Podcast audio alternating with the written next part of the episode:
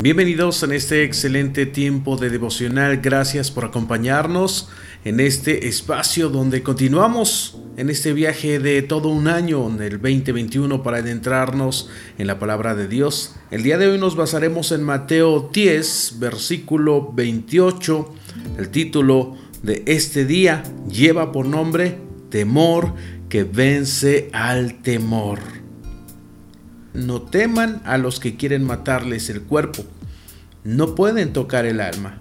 Teman solo a Dios, quien puede destruir tanto el alma como el cuerpo en el infierno.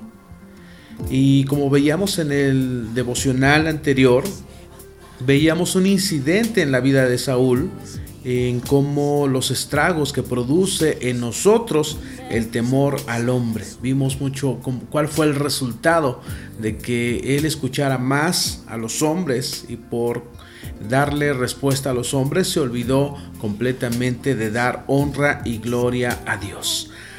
Recordemos a los padres del muchacho ciego que había sido sanado por Jesús. Ellos no se animaron a confesar el milagro porque los judíos habían amenazado con expulsar de las sinagogas a aquellos que simpatizaran con Jesús. Recordemos también en el patio del templo, nuestro amigo Pedro no se animó a identificarse como discípulo de Jesús por miedo a las represalias contra su persona. También años más tarde, como compartíamos en el devocional anterior de Gálatas 2.12, vemos que Pedro no quería quedar mal con los judíos y decidió dejar de comer con los gentiles ahí en la iglesia de Antioquía. El afán por agradar a los hombres se nos presenta eh, de muchas maneras.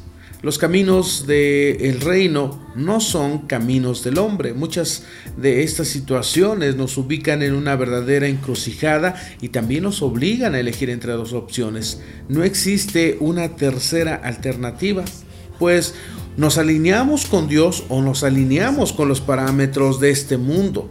Esa es la realidad. Realmente no tenemos, como veíamos, una tercera alternativa. Aun cuando nosotros no seamos conscientes de haber tomado alguna decisión, nuestras acciones eh, conscientes eh, decidirán por sí mismas la postura que asumimos en la vida.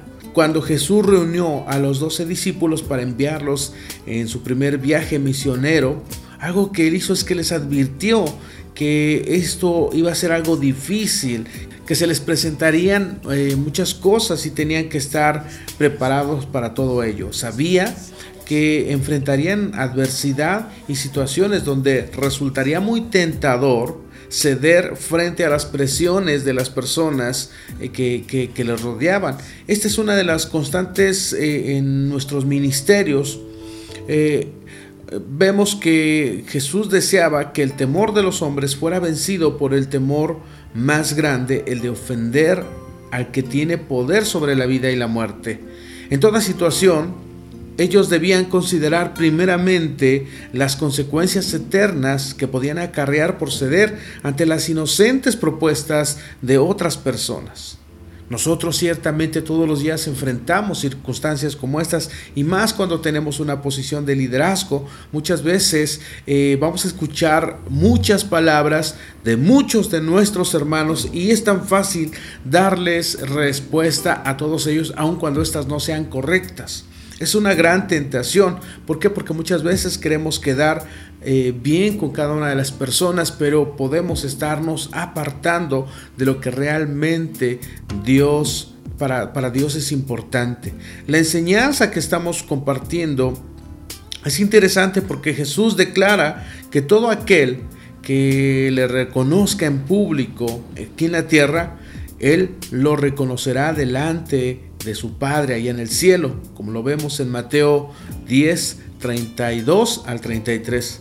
Si nosotros pudiéramos traducir esta frase en el lenguaje de hoy, quizás Jesús nos diría, por cualquiera que se la juegue por mí, yo me la jugaré por él delante de mi Padre. Es decir, cuando nosotros escogemos el camino de jugárnosla por Dios, por Cristo, Él se presenta delante del Padre con todos los argumentos a favor de que nos extienda el más amplio y generoso respaldo. Y si gozamos del apoyo de Dios, ¿quién podrá hacernos frente? Eso es interesante. A veces nosotros hemos cedido más a las presiones del mundo, a las presiones aún de las personas que nos rodean, a las presiones de nuestra familia y nos estamos olvidando de lo que realmente debe infundirnos temor, que es fallarle a Dios. Es interesante cómo hoy podemos aprender a través de la palabra de Dios la forma tan especial en la que Dios quiere que reflexionemos en nuestro corazón. Termino compartiéndote nuevamente la escritura del día de hoy. Dice, no tengan miedo de los que matan el cuerpo, pero no pueden matar el alma. Teman más bien al que puede hacer perecer el alma y el cuerpo en el infierno. Ciertamente, muchos van a venir y van a hablarnos y van a darnos eh, argumentos convincentes. La pregunta aquí es, ¿cedemos a las presiones del mundo, a las presiones de quien nos rodea o estamos guiándonos por el verdadero temor que debe de importarnos, que es el fallarle a Dios? Hoy vivimos en tiempos donde las tendencias, donde la moda, donde se tiene que hacer de tal o cual forma. Dime tú que me estás escuchando, realmente piensa, reflexiona. ¿Es importante darle eco a las palabras del mundo o es importante tomar en cuenta los preceptos, los mandamientos de Dios, la forma en la que Él nos llama a que vivamos para que podamos estar conectados con Él. Recordemos esas palabras de Cristo si nosotros nos la jugamos por Él, Él no nos va a negar. Él se la va a jugar también por nosotros delante de Dios con buenos y válidos argumentos. Es bien sencillo, en esta tierra vamos a tener reconocimiento de los hombres, pero vamos a tener la espalda de Dios. Así es que decidamos qué es lo mejor. Muchas gracias, nos vemos en el siguiente devocional y que Dios te bendiga.